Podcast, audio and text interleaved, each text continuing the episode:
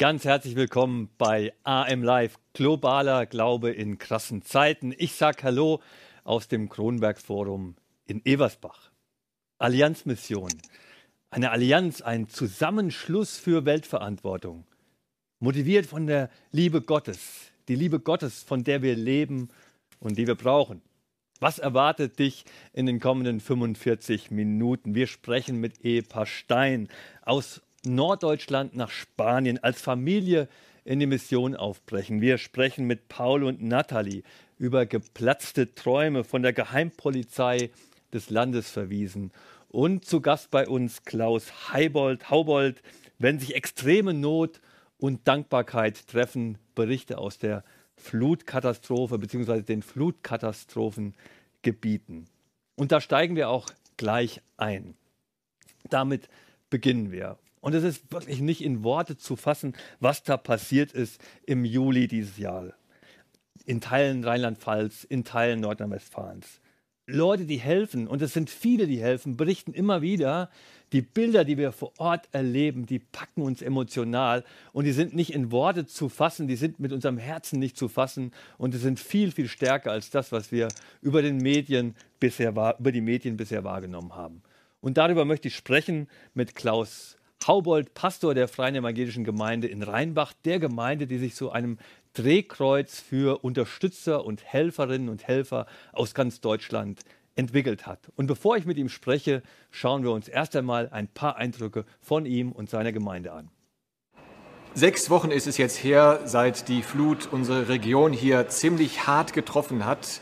Aus der persönlichen Not ist eine Hilfsinitiative geworden und es ist einfach nur faszinierend, was aus dieser Situation heraus entstanden ist. Ich darf das jeden Tag erleben, umgeben zu sein von Menschen, die den ganzen Tag hier reinhauen, von morgens bis abends, um Menschen wirklich zu helfen und am Ende des Tages dann Danke sagen, dass sie helfen durften. Der Gemeindehauskeller bei uns ist komplett zerstört worden und vor fünf Wochen habe ich deswegen einen Aufruf gestartet, und von 400.000 Euro Schaden, der entstanden ist, haben wir jetzt mittlerweile 365.000 Euro zusammenbekommen. Wir sind total berührt von dieser Welle an Unterstützung, sei es durch praktische Hilfe, aber auch durch finanzielle Hilfe. Und vor allem eins, wir spüren, wie ihr für uns betet.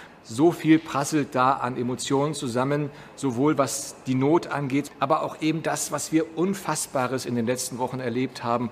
Und das macht uns total dankbar. Danke euch. Wirklich beeindruckende Bilder aus Rheinbach und ich freue mich, lieber Klaus, dass du jetzt live zugeschaltet bist aus deinem Büro, aus der Gemeinde. Ich habe dich eben schon auch kurz vorgestellt. Pastor der Freien Evangelischen Gemeinde in Rheinbach. Du bist verheiratet, ihr habt zwei Kinder und man sieht schon, äh, du bist, äh, das ist keine Tapete, die Bücher sind echt. Und ich freue mich, dass du dabei bist, lieber Klaus. Willkommen nach Rheinbach. Ganz herzlichen Dank, lieber Thomas. Vielen Dank für die liebe Einladung auch in eure Sendung heute. Und ich freue mich, ja, Teil dessen sein zu dürfen und einfach auch mitzuteilen, was wir hier in den letzten Wochen erlebt haben. Vielen Dank. Genau, ihr habt wirklich intensive acht Wochen äh, hinter euch, du, deine Gemeinde, viele, viele, viele Menschen in der Region. Und ich habe eben schon auch erzählt, eure Gemeinde war A, auch selbst betroffen. Der, der Keller war völlig überflutet. Auch ihr selber privat wart betroffen oder seid betroffen. Auch euer Keller war überflutet. Viele, viele Menschen auch aus der Gemeinde. Und ich glaube, du hast mir im Vorgespräch erzählt, das ist immer noch Notstrom, mit dem du jetzt hier arbeitest und dass das Gespräch jetzt überhaupt möglich ist. Ja, das stimmt. Also die Haustechnik bei uns in der Gemeinde ist total zerstört worden, weil die eben unten im Keller stand und der ist eben komplett zerstört, sodass wir über Baustrom unseren Strom beziehen aktuell und äh, das Setup, das ich hier gerade habe, das ist über eine Kabeltrommel, die unten in den Keller mhm. reingelegt ist an den Baustromkasten. Ja. Wahnsinn. Wir haben das eben auch in den Bildern auch gesehen. Äh, eure Gemeinde hat sich ähm, wirklich zu einem regelrechten Drehkreuz für Helferinnen und Helfer aus ganz Deutschland entwickelt. Viele Hilfsorganisationen arbeiten dort auch zusammen. Auch die Auslandshilfe, Auslands- und Katastrophenhilfe unseres Bundes ist an Bord. Wie würdest du das beschreiben, wenn du deine momentane Gefühlslage so im Rückblick auf die letzten acht Wochen so äh, ähm, beschreibst? Nimm uns da mal mit hinein. Ja, also die letzten acht Wochen oder man muss ja sagen, gestern vor neun Wochen kam die Flut. Äh, die waren für uns als Gemeinde, aber auch für mich persönlich total intensiv, extrem. Und ich muss ehrlich sagen, ich habe immer noch nicht so ganz erfasst, was in den letzten Wochen alles passiert ist. Und da prallen so zwei Emotionen aufeinander. Du hast es angedeutet, da ist einmal diese große Not, eine unbeschreibliche Not, die wir hier zum Teil erleben. Menschen haben ganz grausame Dinge gesehen, auch erlebt. Und ähm, das ist eine Not, die uns hier auch noch auf Jahre beschäftigen wird. Damit rechnen wir gerade, was die seelischen Wunden angeht, die Traumata. Und auf der anderen Seite erleben wir aber mitten in dieser Not und dem Chaos so viel Segen, so vieles, was uns total dankbar macht. Und ich muss manchmal sagen, ich weiß manchmal nicht, ob ich eher vor Trauer und Schmerzen weinen soll oder ja vor Dankbarkeit und vor Rührung und vor Segen, den wir gerade hier auch erleben. Und das sind so zwei Emotionen, die mit voller Wucht aufeinander prallen. Und das ist auch die emotionale Gefühlslage, ja, die Achterbahn der Gefühle, durch die ich selbst auch gefahren bin die letzten Wochen. Hm. Was würdest du denn sagen aus, aus heutiger, jetziger Sicht, was sind aktuell die, die größten Probleme vor Ort? Also die größten Nöte, die wir haben, das sind vor allem die seelischen Nöte. Ja, Menschen haben wirklich Grausames erlebt, haben zum Teil äh, mit kleinen Kindern über mehrere Stunden auf ihren Dächern ausgeharrt, gehofft, dass sie gerettet werden. Das Wasser steigt und steigt und man weiß nicht, ob man es überleben wird oder nicht. Oder aber natürlich Menschen, die Angehörige, Nachbarn, Freunde haben wegfluten sehen, von den Fluten weggeschwemmt äh, gesehen und das sind Bilder, die sich auch in die Köpfe und die Seelen der Menschen eingebrannt haben. Das werden sie nicht mehr los. Und das sind die seelischen Wunden, die aktuell ja unsere größte Not sind, sage ich mal. Und das, was wir versuchen hier auch vor Ort aufzufangen. Ich sage immer, die materiellen Schäden, die lassen sich beheben, aber Menschen, die wirklich Angehörige, Freunde, Nachbarn verloren haben, das ist wirklich tragisch. Hm. Und du hast ja auch erzählt, da ist wirklich ein Netzwerk jetzt auch ähm, installiert von verschiedenen Seelsorgerinnen, Seelsorgern, Therapeuten, die sich versuchen, da auch äh, zu koordinieren. Auch viele Gemeinden, Gemeindebünde arbeiten zusammen. Und du hast es auch nochmal erzählt, so die, die ersten jetzt zwei Monate waren vor allen Dingen fokussiert, so hast du es erzählt, auf, die, auf das Doing. Und jetzt kommt so langsam äh, eigentlich der Schmerz so erst richtig hoch. Richtig. Die Leute haben natürlich anfangs funktioniert. Ja, da war dieser innere Wunsch, irgendwie das Chaos in den Griff zu kriegen. Aber jetzt, wo im Grunde genommen viele Häuser schon so weit ausgeräumt sind, entschlammt sind, auch zum Teil entkernt sind, also Estrich, Putz und alles raus, wissen viele schon nicht mehr, was sie jetzt noch konkret tun können. Das heißt, da setzt jetzt irgendwie auch zum einen Erschöpfung ein, aber auch nicht wissen, was jetzt noch konkret tun kann. Bisher hat man sich über das Doing abgelenkt, mhm. aber jetzt kommt mhm. eben eine Phase ja. rein, wo die Menschen wirklich nochmal neu auch erkennen mhm. und ihnen bewusst wird, wie, wie heftig das war und was sie mhm. erlebt haben. Du hast sicher berührende Geschichten erlebt in den letzten Wochen. Was war vielleicht so eine der besonderen oder besonders berührenden Momente? Ja, also ich könnte natürlich ganze Bücher füllen mit kleinen und großen Hoffnungsgeschichten und, und, und Wundern, die wir ja auch erlebt haben. Aber eine Szene, die sich auch mir eingebrannt hat, war eben so ein Samstagmorgen, wo zwei bis 300 Helferinnen und Helfer aus ganz Deutschland, ja, bei uns in der Gemeinde auf dem Gemeindeparkplatz standen, in einem Halbkreis, dort gebrieft wurden, eingeführt wurden in ihre Aufträge und ja, da muss ich sagen, da ist es mich mir echt einmal auch überkommen und da muss ich dann auch weinen, als ich einfach gesehen habe, mhm. ja, wie viel Hilfe und Unterstützung dann da war.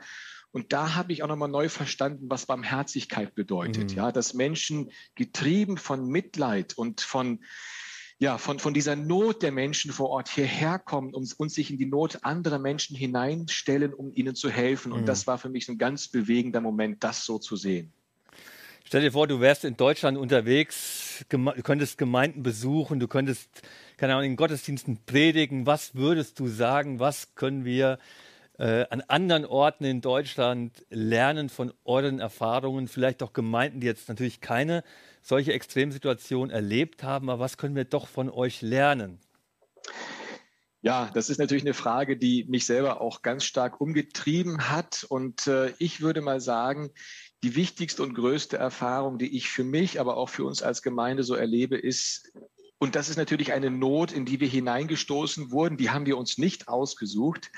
Aber, und das ist das, was ich ja auch draußen den Menschen und den Gemeinden mitgeben möchte, da, und das ist die persönliche Erfahrung, da, wo wir loslassen und da, wo wir bereit sind, aufs Wasser zu gehen, weil unser Gemeindeleben ist, steht völlig auf dem Kopf. Das ist so durcheinander.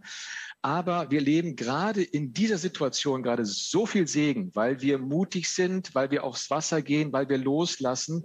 Und das öffnet neue Räume, wo wir Gott auf ganz neue und besondere Art und Weise auch persönlich erleben dürfen. Und wir erleben, wie Gott uns dafür total reich segnet. Und ich glaube, das ist so ein Grundprinzip des Glaubens, ja, sich voll und ganz in Gottes Hand zu begeben, ihn völlig zu vertrauen, loszulassen, was vielleicht bisher da war, was man lieb gewonnen hat um sich auf neue Wege einzulassen. Mhm. Und das ist etwas, was wir gerade als einen unglaublich großen Segen auch hier als Gemeinde erleben. Mhm. Und das wünsche ich wirklich allen da draußen, sowohl für den persönlichen Glauben als auch den Gemeinden. Wow. Das spürt man dir auch ab. Also du hast gesagt, auch im Vorgespräch, die Not hat uns freigesetzt, hat uns auch ein Stück entfesselt, auch äh, aus den manchmal auch verkrusteten Strukturen, die vorher da waren. Letzte Frage, du hast mir auch erzählt, die Leute haben Angst, vergessen zu werden. Was können jetzt Zuschauerinnen und Zuschauer tun, freie evangelische Gemeinden, Christinnen und Christen in Deutschland, äh, um euch weiter zu unterstützen? Ja, genau. Du bringst es auf den Punkt. Ich habe gerade noch hier mit einem Helfer gesprochen, der unten gerade zurückgekehrt ist von seinem Einsatz, unten jetzt ist mit anderen zusammen. Und er sagte auch, ja, das ist das, was die Menschen am Ende solcher Einsätze immer sagen. Jetzt seid ihr noch da, aber was ist, wenn der Herbst, wenn der Winter kommt, wenn keine Helfer mehr da sind? Das ist wirklich eine große Sorge, die die Menschen haben.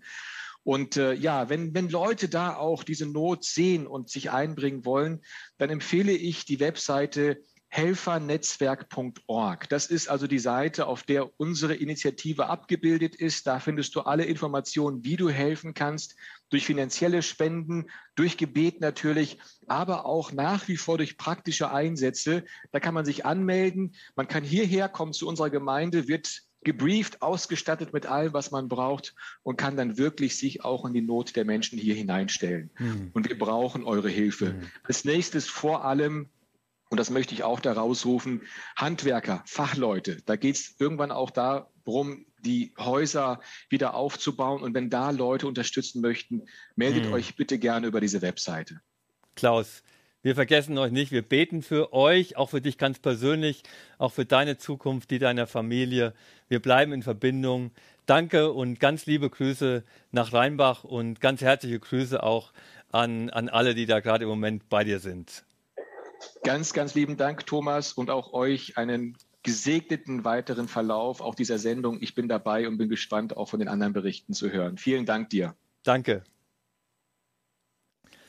Wow, das ging echt tief und das bewegt mich auch äh, ähm, gerade noch. Ähm, jetzt, wenn ich so das Revue passieren lasse. Und das ist jetzt vielleicht ein harter Schnitt, den wir gerade machen. Vielleicht ist es auch gar nicht so ein harter Schnitt, weil, weil viele junge Leute haben geholfen und helfen weiterhin in den Flutkatastrophengebieten. Und um junge Leute geht es auch bei Go Global. Learn to follow, learn to serve. Das ist unser Anliegen. Das wollen wir in das Herz von jungen Leuten hineintransportieren. Lernen als Jesus-Nachfolger unterwegs zu sein, lernen zu dienen. Und ein Teil von Go Global ist Go Global Jüngerschaft. Und das haben wir am Bujo vorgestellt, einem Festival für junge Leute, das gerade durch Deutschland tourt im Rahmen unseres, im Netzwerk unseres Bundes Freie Evangelischer Gemeinden. Und für junge Leute haben wir diesen speziellen Video vorbereitet, der die Arbeit von Go Global Jüngerschaft vorstellt. Und deshalb schnallt euch an. Let's go!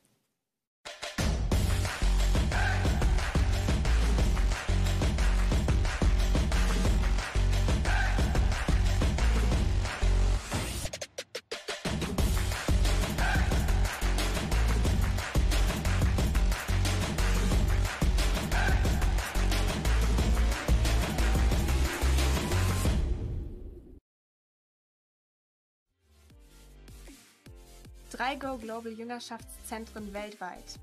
Das ist unsere Mission. Junge Menschen sollen trainiert werden, als Jünger zu leben und andere zu Jüngern zu machen. Wir träumen davon, dass Hunderte von Menschen nach Gran Canaria, auf die Philippinen und nach Afrika gehen, und ihr Leben verändert wird.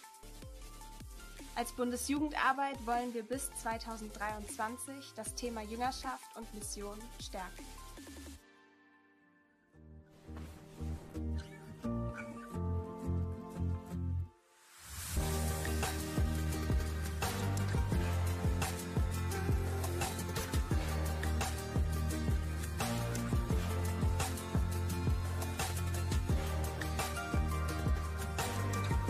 Deseo es que tú también puedes encontrar tu visión.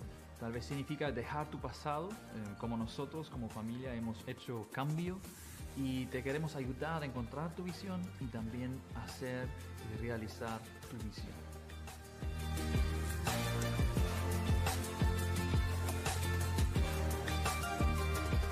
Te daba a cambio que puedo vivir aquí mis tres pasiones, enseñar la teología y también trabajar con jóvenes.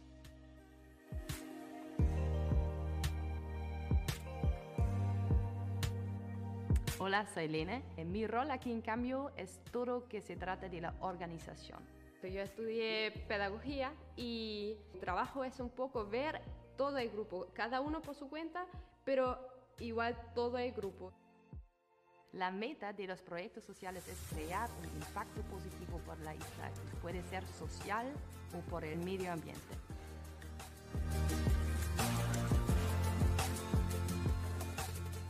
Ab März 2022 wollen wir das zweite Go Global Jüngerschaftszentrum eröffnen. Wo? In Manila, einer Metropole mit über 20 Millionen Einwohnern. Die Teilnehmerinnen und Teilnehmer werden für vier Monate herausgefordert, als Jünger zu leben und zu Jüngern zu machen. Und all das verbunden mit Kreativität und Einsätzen in der Stadt. Hallo ihr Lieben, wir von Go Global, wir sind gerade in Manila und wir haben hier die Ehre, alles vorzubereiten für das neue Go Global Zentrum. Hey, wir freuen uns sehr, dass wir dich einladen dürfen für das zweite Jüngerschaftszentrum Go Global in Manila. Wir sind jetzt gerade hier und lernen das Team kennen.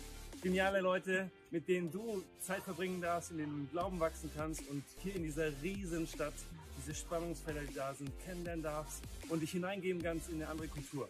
Ich glaube, das wird ein guter Zeitraum für dich, vier Monate, wo du dabei sein wirst, um dann dein Leben Jesus hinzugeben, Jesus kennenzulernen und wirklich zu sehen, wo er eigentlich arbeiten möchte durch dich. Wir laden euch herzlich ein, zu uns hier nach Manila zu kommen. Das neue Jüngerschaftszentrum von Go Global. Sayonara! Sayonara! Bist du dabei? Dann triff uns auf dem Buju oder geh auf goglobal.am slash Jüngerschaft. Go Global Jüngerschaft, das war unser Stichwort. Gran Canaria war dabei und zu Gran Canaria kommen wir jetzt. Ganz herzlich willkommen, Raphael und Alexandra Stein. Schön, dass ihr da seid bei AM Live, globaler Glaube in krassen Zeiten. Zu euch gehören auch noch drei wunderbare Kinder von 0 bis 5 Jahren. Das heißt, es ist gerade richtig lebendig bei euch. Es geht so richtig ab. Und ihr seid in der Vorbereitung auf eine Gemeindegründungsarbeit, ein Gemeindegründungsprojekt auf Gran Canaria, genauer in Las Palmas. Und Raphael, du warst schon sechs Jahre als Pastor einer Baptistengemeinde in Stelle im Norddeutschland. Jetzt brecht ihr auf als Familie in Richtung äh, Insel, in Richtung Gran Canaria. Was war da ausschlaggebend? Ihr seid jung, ihr seid dynamisch. Äh, warum habt ihr jetzt Bock auf diesen Schritt und auf Mission? Was war da passiert? Also das Thema Mission ist schon was, was mich ähm, schon lange begleitet, auch schon als Pastor sicherlich geprägt hat. Wie öffnen wir Gemeinden für Menschen? Und ähm, jetzt der Impuls, nach Gran Canaria zu gehen, das ging los an einem Mittwochabend, Feierabend. Und ähm, ich habe über zehn Ecken die Stellenausschreibung der AM für die Gründung unter jungen Menschen in Las Palmas entdeckt. Und erst war das ein bisschen witzig und ich habe Alex gerufen und habe gesagt, hier, ich habe genau das Richtige gefunden, da können wir surfen und mhm. Mountainbiken und es mhm. war, es hatte was Ironisches. Und dann hat mich das aber nicht losgelassen und, und, und beschäftigt und schlaflose Nächte mhm. mir bereitet. Und irgendwann kippte das von der Ironie zu einem Ernst, mhm. dass ich mich gefragt habe, warum nicht? Und ich sage zu Alex, du, mich lässt es nicht los. Ich ähm, denke da immer wieder drüber nach. Ähm, und Alex sagt zu mir, na gut, dann müssen wir das prüfen. Mhm. Und das haben wir dann gemacht. Mhm. Das war jetzt anderthalb Jahre her. Äh, Alex, was waren da für dich wichtige oder vielleicht eine wichtige Weichenstellung? Es gab wahrscheinlich viele auf dem Weg, dass du auch dazu ein Ja gefunden hast. Ja, ich muss sagen, genau, die Initialzündung war dieses Erlebnis von Raphael. Und uns war es aber ganz wichtig, eigentlich von Anfang an, dass wir das gemeinsam oder dass ich für mich auch diese Berufung oder das als diesen Weg als Berufung erlebe und dass ich nicht nur einfach mit ihm mitgehe. Und ähm, bei mir war einmal der im, im, Sommer letzten Jahres waren wir zwei Wochen dann auf Gran Canaria, mhm. um dort mal die Missionare, die schon vor Ort sind, zu besuchen und die Insel kennenzulernen. Und ich hatte eigentlich gedacht, das wird das Ding so danach hopp oder top, mhm. dann ist es irgendwie klar. Das war dann noch nicht so. Aber es waren einfach viele für mich eigentlich eine Aneinanderreihung an so Bausteinen, also Erlebnisse, kleine, große und auch vielfach Begegnungen mit Menschen und einfach Türen, andere Türen auch, die sich geschlossen haben. Und dass ich dann im Herbst so das Gefühl hatte, Gott sagt mir so, dass es so ein Bild wie so ein Mosaik. Das mhm. setzt sich zusammen aus vielen kleinen Steinen. Und am Ende des Jahres waren wir dann eigentlich beide an dem Punkt, dass wir sagten, ja, jetzt mhm. wagen wir das und wir, ähm, wir begeben uns auf diesen mhm. Bewerbungsweg bei der mhm. Allianzmission. Und im April gab es dann das ähm, Assessment Center, so ein, mhm. ja, auch ein Schritt bei diesem Bewerbungsprozess und wo nochmal zehn unabhängige Menschen, die sich gut mit der Mission auskennen, uns nochmal so unter die Lupe genommen haben, ganzes Wochenende. Und als das dann auch so positiv ausfiel, spätestens seitdem sind wir eigentlich auf Kurs und ist die Sache mhm. für uns klar. Mhm. Ja. Sprechen wir über deine Leidenschaft, äh, Raphael. Wir haben ja als Allianz mit schon, schon eine längere Geschichte auf der Insel. Es sind Gemeinden entstanden in Zusammenarbeit mit dem spanischen Partnerbund. Es ist eine Jüngerschaftsschule entstanden. Las Palmas, 400.000 Einwohner. Wenn du an eine neue Gemeinde denkst in Las Palmas, wofür schlägt da dein Herz? Was ist so deine Leidenschaft? Was, was inspiriert dich da jetzt so unterwegs zu sein? Also ich glaube, ich habe eine besondere Liebe für Menschen, die was suchen. Mhm die mhm. im Leben das wissen wollen. Mhm. Und ähm, ich habe die Erfahrung gemacht, dass diese Suche, die prägt ja schon auch ein Stück weit unsere Gesellschaft, ähm, die in ganz verschiedene Richtungen führt, nicht unbedingt in die mhm. Kirchen. Ähm, und ich kann ein Stück weit die Suche nachvollziehen. Ich würde sagen, ich habe in Jesus ganz viel gefunden und bin sehr dankbar darüber, bin aber auch noch irgendwo ein Stück weit nicht ganz da mhm. äh, an allen Ecken und Enden. Mhm. Und Menschen, die was suchen, die gibt es in Las Palmas meiner Wahrnehmung nach besonders viel. Da mhm. gibt es eine große Surf-Szene, ähm, die nach perfekten Wellen suchen. Ähm, da gibt es auch eine ganz große Spannung im Sozialen, große Herausforderungen, mhm. große Jugendarbeitslosigkeit. Ähm, Covid prägt die Situation mhm. nicht mhm. zum Leichteren. Ähm, und da einen Ort zu gründen, ähm, der Hoffnung mhm. bringt, mhm. der, der, wo Menschen, wo Begegnung stattfindet mhm. zwischen Menschen und zwischen Gott und Menschen. Mhm.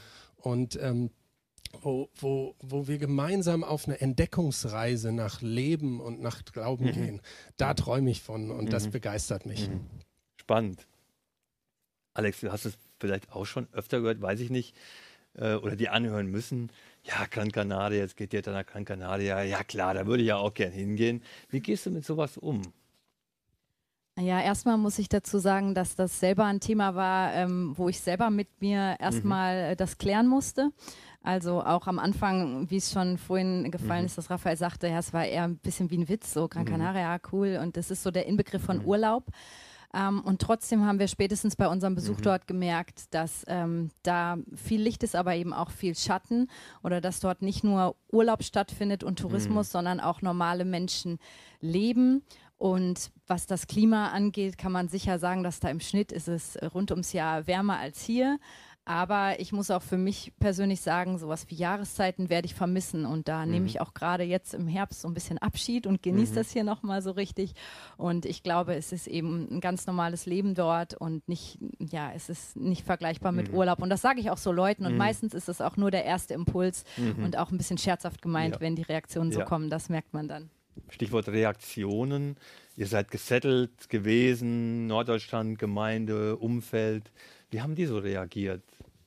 Ja, wir freuen uns, dass eigentlich äh, viele Begegnungen und Reaktionen sehr positiv waren und das hat auch mit zu unserem Weg so geführt, ähm, dass uns viele einfach darin bestätigt haben mhm. und auch unsere engsten Verwandten, unsere Eltern, ähm, Omas und Opas eben, die natürlich deren Enkel dann weiter mhm. weg sind, aber die uns trotzdem ermutigt haben, ähm, das zu machen und sich das auch gut vorstellen konnten. Mhm. Viele unserer Freunde haben gesagt, ah, das, das ist mhm. doch genau das Richtige für euch oder wenn nicht ihr, wer mhm. dann? Mhm.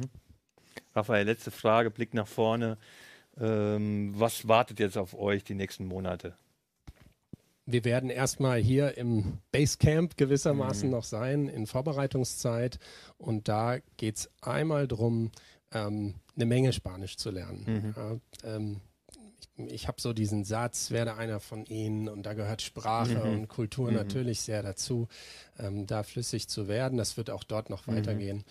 Und das zweite Arbeitsfeld, was mhm. wir hier haben, ist Menschen zu finden, zu Netzwerken, die sagen, wow, diese mhm. Vision, das, was ihr vorhabt, mhm. das wollen wir mittragen. Mhm. Ich glaube, Mission passiert nicht nur mhm. von denen, die irgendwo hingehen oder mhm. hier in Deutschland ja auch, sondern das sind Kreise von Menschen, die ein Herz für eine bestimmte Sache haben. Und ähm, da suchen wir nach Unterstützung äh, im finanziellen, mhm. auch was Gebet angeht oder auch was Austausch angeht. Mhm. Also dass richtige Partnerschaften entstehen. Das, da freue ich mich drauf, da glaube ich dran. Ja. Super. Das ist vielleicht auch dein Stichwort. Netzwerker werden, äh, Wegbegleiter werden. Vielleicht für Alex und Raphael und ihre Familie auf ihrem Weg nach Gran Canaria. Wenn das was für dich ist, dann schreib uns einfach eine E-Mail und wir connecten euch dann mit den beiden. Und ähm, ja, vielleicht ist es etwas, was Gott dir aufs Herz legt. 35 junge Leute, die zwei Wochen in einem Camp zusammen sind, um sich vorzubereiten auf ihr Auslandsjahr. Ein paar Stimmen und Eindrücke davon sehen wir jetzt. Mein Name ist Daniel, ich bin 19 Jahre alt und komme aus Ludwigshafen am Rhein. Das liegt in Rheinland-Pfalz. Hallo, ich bin die Pia, 19 Jahre alt und ich gehe auf Europatour. Hi, ich bin Luisa, 20 Jahre alt und ich gehe dieses Jahr mit der Allianzmission nach Spanien, Gran Canaria. Ähm, ich bin zu Hause in einer FEG groß geworden, in einer freien evangelischen Gemeinde. Und ähm, da die Allianzmission ja Partner des Bundes FEG ist, hat sich das prima angeboten. Ähm, ich gehe auf Europatour, weil ich super gern unterwegs bin und einfach richtig gern Menschen für Jesus begeister. Also für mich war die Frage jetzt so nach dem Abi nicht, ob ich ins Ausland gehe, sondern eher, wohin ich gehe, weil ich schon lange den Wunsch hatte, nach der Schule erstmal so ein Jahr ja, ins Ausland und für Gott zu machen. Am besten gefallen hat mir hier die Gemeinschaft. Es war von Anfang an so, dass jeder eingeschlossen war und ähm, es ist ein super Zusammenhalt entstanden. Ich fand, wir waren einfach eine mega coole Gruppe mit 35 Leuten, wo man sich einfach mit allen richtig gut verstanden hat und sich alle, ja, man konnte einfach mit jedem reden und man hat, wir hatten eigentlich die ganze Zeit Spaß zusammen und es war richtig cool. Ähm, am besten gefallen dann konkret haben wir die gemeinsamen Abende, ähm, wenn man sich zusammengesetzt hat und gespielt hat oder äh, mit seinem Gebetspartner beten konnte und ähm, einfach so einen, einen Gruppenzusammenhalt entstanden ist, aber auch so ein richtiger geistiger Zusammenhalt. Mein Highlight war die Wanderung. Die war zwar super lang und super anstrengend, aber wir hatten richtig, richtig coole Gespräche mit richtig coolen Menschen und ja, es war insgesamt ein richtig cooles Erlebnis. Ich fand oder finde es einfach richtig cool, dass wir jetzt so vorbereitet ins Ausland geschickt werden, dass wir wissen, dass eine Gemeinschaft und eine ganze Allianzmission hinter uns steht und dass wir auch eben ja, auf die einzelnen Themen nochmal vorbereitet wurden und dass wir so eben einfach nicht naiv ins Ausland geschickt werden.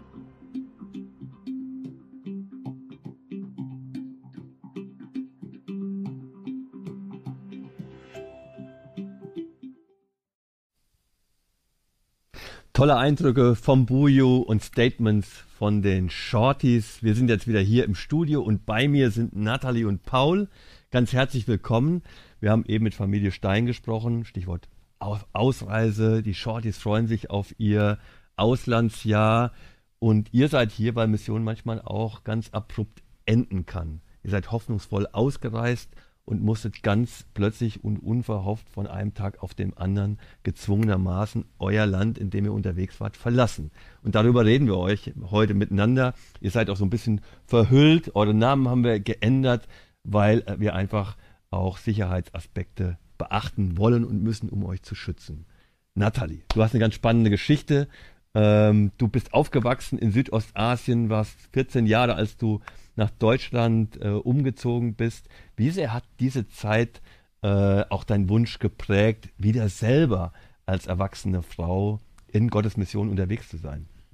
Ja, das war eine coole Zeit und daraus habe ich einfach weiterhin so die Offenheit gehabt, ähm, ins Ausland zu gehen und mit anderen Kulturen. Das fand ich schon immer sehr spannend und auch ähm, ja durch mein durch mein Aufwachsen im internationalen Kontext. Und ähm, genau, wollte hier Schule, Studium fertig machen und dann gleich los wieder mhm. gehen. Mhm. Ähm, ich würde sagen, Gott hat mir nochmal eine klare Berufung gegeben auf eine Kurzbibelschule 2018, wo er ja einfach sehr deutlich zu mir gesprochen hat, dass es bald losgehen wird.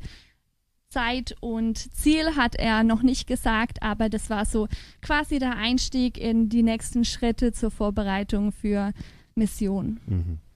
Paul, bei dir hat es ein bisschen länger gedauert. Du bist dann aber auch irgendwann mit an Bord gekommen. Was war da so vielleicht ein ausschlaggebender Punkt bei dir? Ja, das ist bei mir so im letzten Jahr passiert. Also wir hatten uns dann ähm, einfach ganz unverbindlich für einen Vorbereitungskurs bei einer kleinen Organisation angemeldet und sind da dann mit einem Projekt in Südostasien ähm, ähm, auf ein Projekt gestoßen, ähm, was mich dann das letzte Jahr einfach nicht mehr losgelassen hat ne? und wo ich ähm, einfach gemerkt habe, wie Gott durch Gespräche und durch, durch längere Zeit einfach Vorfreude schenkt mhm. und die mhm. Bereitschaft steigert, mhm. mich darauf einzulassen. Mhm. Genau, und so ist es dann ja tatsächlich offen geworden mhm. oder bin ich offen geworden dafür. Nathalie, du bist von Haus aus Pädagogin und du Mediziner. Äh, was wolltet ihr denn tun in Südostasien? Also es wäre geplant gewesen, in einem Team dort äh, die Einheimischen zu unterstützen. Also wir hätten tatsächlich im Inland gearbeitet, wo eben noch sehr wenige Strukturen existieren. Und ich für meinen Teil hätte Einheimische bei der medizinischen Arbeit unterstützt mit einer mobilen Ambulanz, auch im Team zusammen. Und Natalie hätte Kinder-Jugendarbeit gemacht. Es existieren kleine christliche Gemeinden im Inland und hätte dort äh, die Gemeinden unterstützt, aber auch bei Schule, Kindergarten, Schulungen angeboten, mhm.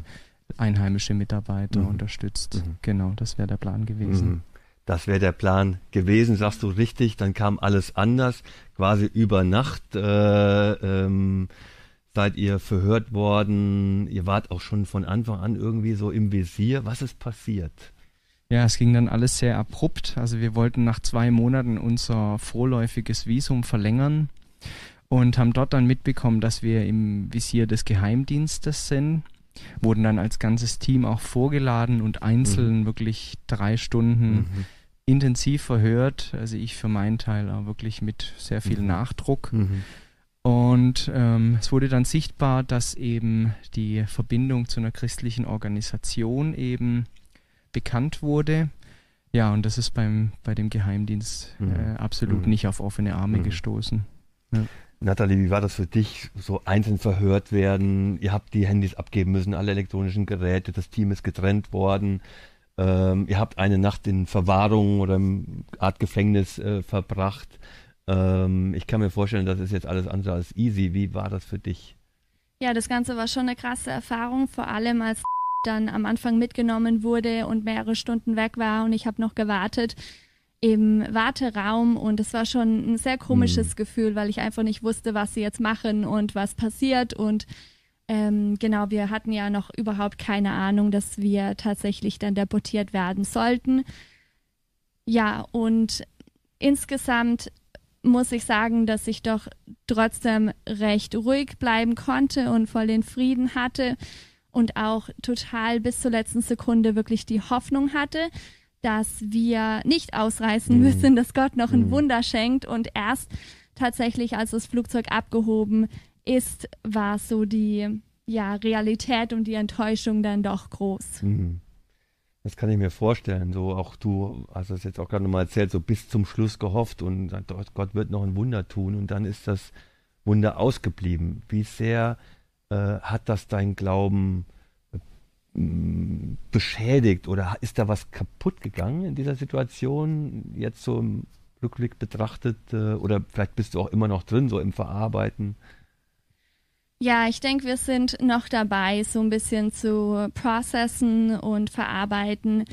Ähm, wir haben schon auch viele Fragen so an Gott gehabt. Ja, warum das Ganze? Mhm. Warum haben wir ähm, ja uns so viel Zeit genommen mhm. für die Vorbereitung? Warum haben wir Job und Wohnung mhm. aufgegeben und einfach darauf gewartet, auszureißen? Und plötzlich sind dann doch die Türen aufgegangen und wir haben eine klare Berufung gespürt, wirklich auszureißen.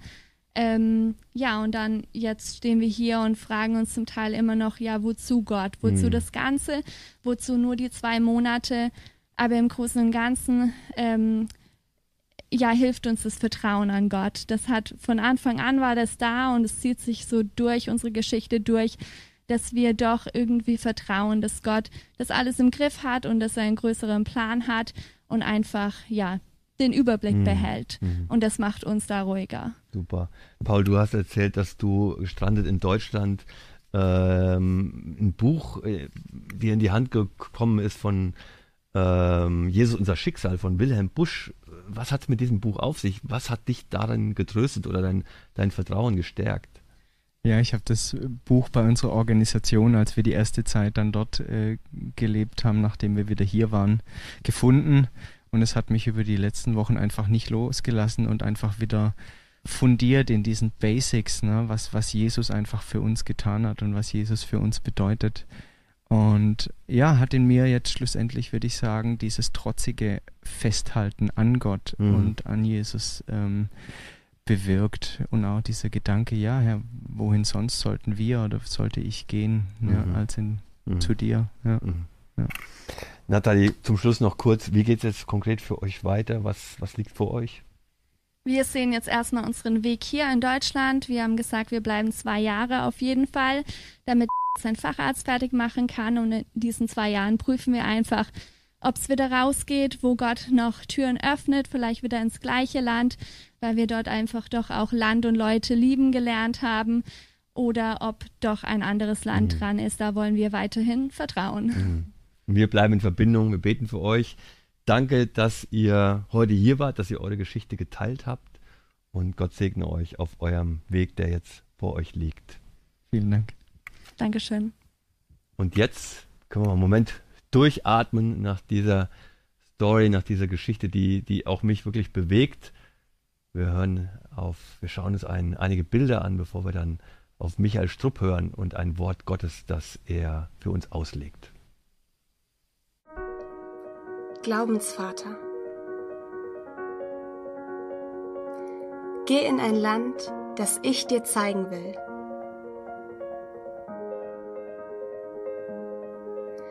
Du sollst ein Segen sein.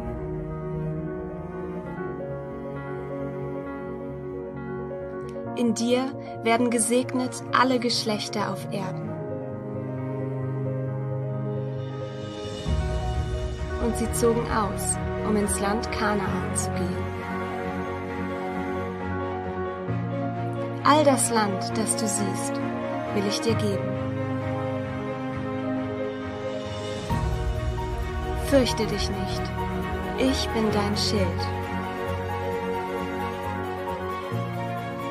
Ich habe dich gemacht zum Vater vieler Völker. Abraham, Abraham, hier bin ich.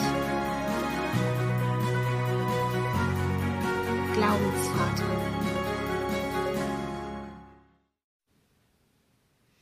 Abraham, Glaubensvater. Das ist das Stichwort für den geistlichen Impuls, den wir jetzt gleich hören von Michael Strupp. Michael, ich freue mich, dass du da bist. Du bist Leiter der Neukirchner Mission, die Mission, mit der wir jetzt Ende Oktober dann als Allianzmission fusionieren. Es gibt einen Transfer von Neukirchen und Neukirchener Mission in die Allianzmission. Mhm. Ich freue mich, dass du da bist und auf deinen Impuls gleich. Aber sag doch noch mal ein Wort.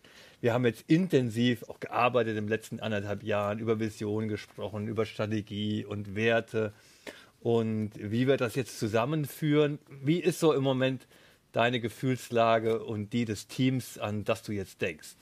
Also ich denke, nach einem fast anderthalb Jahren größerer Ebenen von Strategie, Theologie und wie alles passt, sind wir jetzt in der Implementation, wo das, was wir als gut empfunden haben, praktisch wird. Und da gibt es schon auch noch mal ein paar Sinuskurven der Emotionalität, wenn es existenziell wird.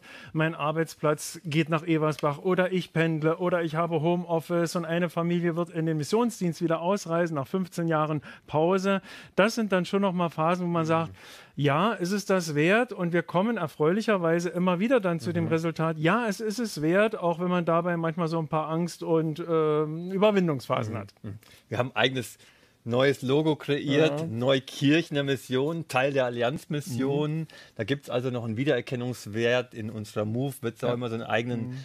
kleinen Bereich geben für Neukirchen, Neukirchner Mission, Teil der Allianzmission. Ähm, wie schaust du jetzt auf, nach, auf das, was kommt? Vielleicht, worauf freust du dich besonders? Also ich denke, was, auf was ich mich freue, ist, dass das Leitungsteam der Allianzmission, zu dem ich jetzt gehöre, wir hatten schon eine Klausur zusammen mehrere Tage, wo ich gedacht habe, ja, da kommt eine Diversität zutage, zutage an Gaben, an Charakteren, da habe ich richtig Lust drauf, da freue ich mich, mich mit einzubringen mit meinen Gaben und mit dem, was ich äh, einbringen kann. Und ich glaube, das wird einer der äh, größeren Unterschiede sein, von einem etwas kleineren Team in ein größeres Team zu mhm. kommen. Ich sage ganz herzlich willkommen und für mich, das will ich auch nochmal sagen, waren so die geistlichen Momente in diesem Prozess äh, immer wieder berührend.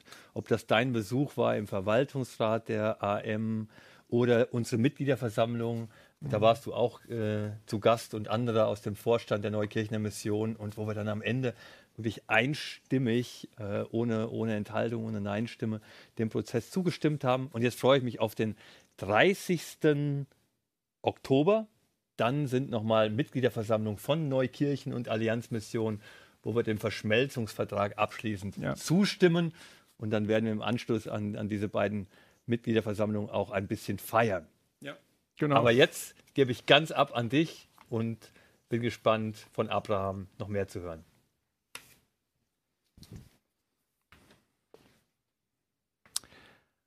Abraham, der Vater von drei monotheistischen Glaubensrichtungen. Was hat denn dieser Mann so Besonderes gehabt, dass er das Vorbild von drei Glaubensrichtungen wurde? Was war so Besonderes an Abraham? Sicherlich wissen die, die die Bibel kennen, etliche Dinge, die ihnen sofort einfallen würden. Ich möchte heute eine ganz kleine Stelle hervorstreichen, äh, die mir aufgefallen ist im 1. Mose Kapitel 14, Vers 13. Da wird berichtet, dass Abraham mit seiner großen Sippe und seinen Knechten und Mägden und Kamelen und was er alles hatte, das war schon recht vulminativ, Bericht bekommt, dass es eine kriegerische Auseinandersetzung gab in Sodom, wo sein Neffe wohnte, dass die alle evakuiert, nein, eigentlich gekidnappt wurden. Man weiß nicht, ob er noch lebt. Alles ist geplündert worden. Und da heißt es, da kam ein Entflohener und sagte Abraham dem Hebräer, der bei den Amoritern wohnte und so weiter. Was heißt denn Hebräer? Abraham mit dem Beinamen, der nicht hierher gehört. Das heißt Hebräer.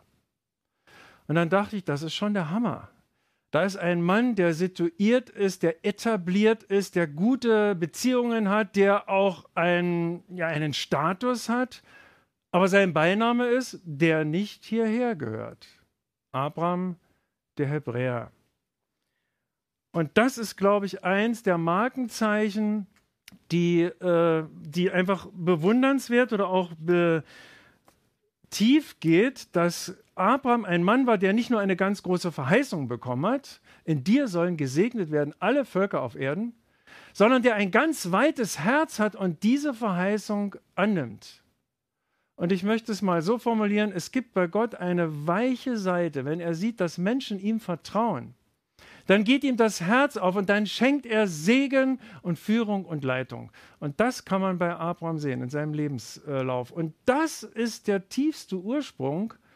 Daraus sind die Juden entstanden, das erwählte Volk. Daraus ist Jesus Christus, Sohn Davids und Abrahams, daraus ist das, der christliche Glaube entstanden.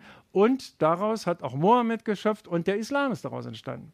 Und alle sagen sie, Abraham ist das Vorbild, ist der Glaubensvater. Nun ist man vielleicht geneigt zu denken, ja, das muss ja ein Mann sein mit einer überdimensionalen Vertrauensbasis oder so. Aber es ist nicht ganz so, sondern es ist auch so, dass dieses Nicht-Dazugehören, nicht zu Hause zu sein, auch eine Spannung ist, die es auszuhalten gilt.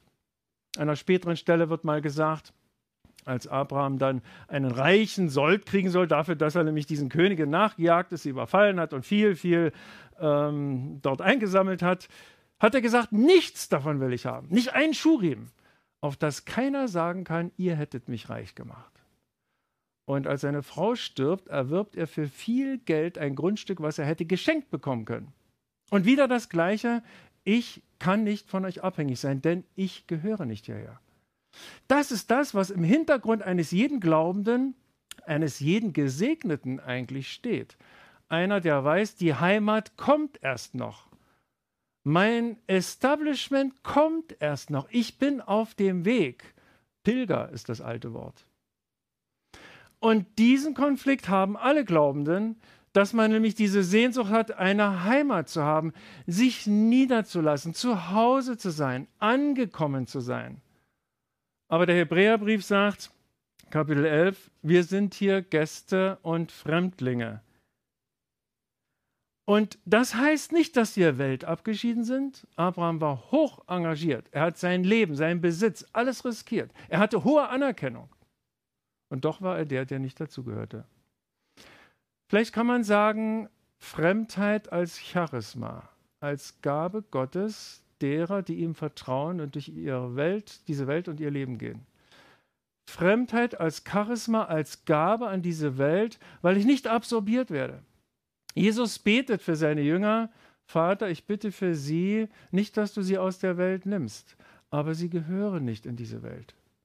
Und ich wünsche uns, vielleicht auch immer wieder bei diesem Balanceakt zu Hause sein zu wollen, Heimat gefunden zu haben, endgültiges, doch auf dem Weg zu sein, diese Spannung auszuhalten, zu wissen, dass ein Geheimnis und ein Segen davon ausgeht, weil wir in eine Heimat noch hinkommen werden. Sie ist zukünftig und das ist keine Jenseitsvertröstung. Es ist eine Kraft, die uns hilft, durch diese Zeit, durch unser Leben zu gehen, mit dem Wissen, letztlich gehören wir nicht hierher. Und das wünsche ich all denen, die in Gemeinden, im Beruf, im Ausland unterwegs sind, dass sie als Glaubende wie Abraham unterwegs sind. Amen. Ich möchte gern beten. Vater im Himmel, du Schöpfer dieser Welt, wir danken dir, dass du kommunizierst, dass du Segen versprichst und ausbreitest und dass die, die ein offenes Herz dafür haben, als Gesegnete durch ihr Leben gehen, mit deinem Ja. Bei aller Fremdheit, bei allen Spannungen, bei allen Kämpfen, bei allen Irrungen, denen wir ausgeliefert sind. Herr Jesus Christus, wir danken dir, dass du Mensch geworden bist und weißt, was es heißt, wenn man nicht weiß, wo man sein Haupt hinlegt. Wir danken dir, dass du gegenwärtig bist und mit uns mitgehst. Wir danken dir, dass du uns bevollmächtigst, durch die Zeiten und durch die Phasen des Lebens zu gehen, als Menschen, die dich kennen und eine Botschaft haben. Eine Botschaft von der Heimat, die erst noch kommt. Wir danken dir für die Hoffnung, die darin liegt, und wir danken dir für den Glauben, den du uns so stärkst. Amen. Abraham, der Hebräer. Vielen Dank an Michael mit diesem wertvollen Impuls. Wir sind am Ende von AM Live angekommen und ich möchte euch noch drei Hinweise mit auf den Weg geben oder mit in den Abend geben. Zunächst mal eine Einladung am 8. und 9. Oktober zum nächsten G-Seminar. Für alle die von euch, die sich interessieren, vielleicht für ein Auslandsjahr, vielleicht für drei Monate Engagement irgendwo auf diesem Globus oder vielleicht auch darüber nachdenken, mittel- oder langfristig mit Ihrem Beruf, mit Ihrer Expertise irgendwo in der Mission mit unterwegs zu sein. Herzliche Einladung zum G-Seminar am 8. und 9. Oktober. Das nächste AM Live, das gibt es am 16. Dezember um 20 Uhr. Und ich möchte euch einladen, einfach weiter mit uns in Verbindung zu bleiben. Allianzmission, das ist eine Bewegung, eine Allianz, ein Zusammenschluss für Weltverantwortung. Schön, dass du dazugehörst. Durch dein Gebet, auch durch deine finanzielle Unterstützung, indem du liest, indem du nachfragst, indem du ermutigst, indem du vielleicht auch uns kritisch begleitest. Vielen, vielen Dank dafür. Und für heute sage ich Ciao und liebe Grüße aus Eversbach euer Thomas.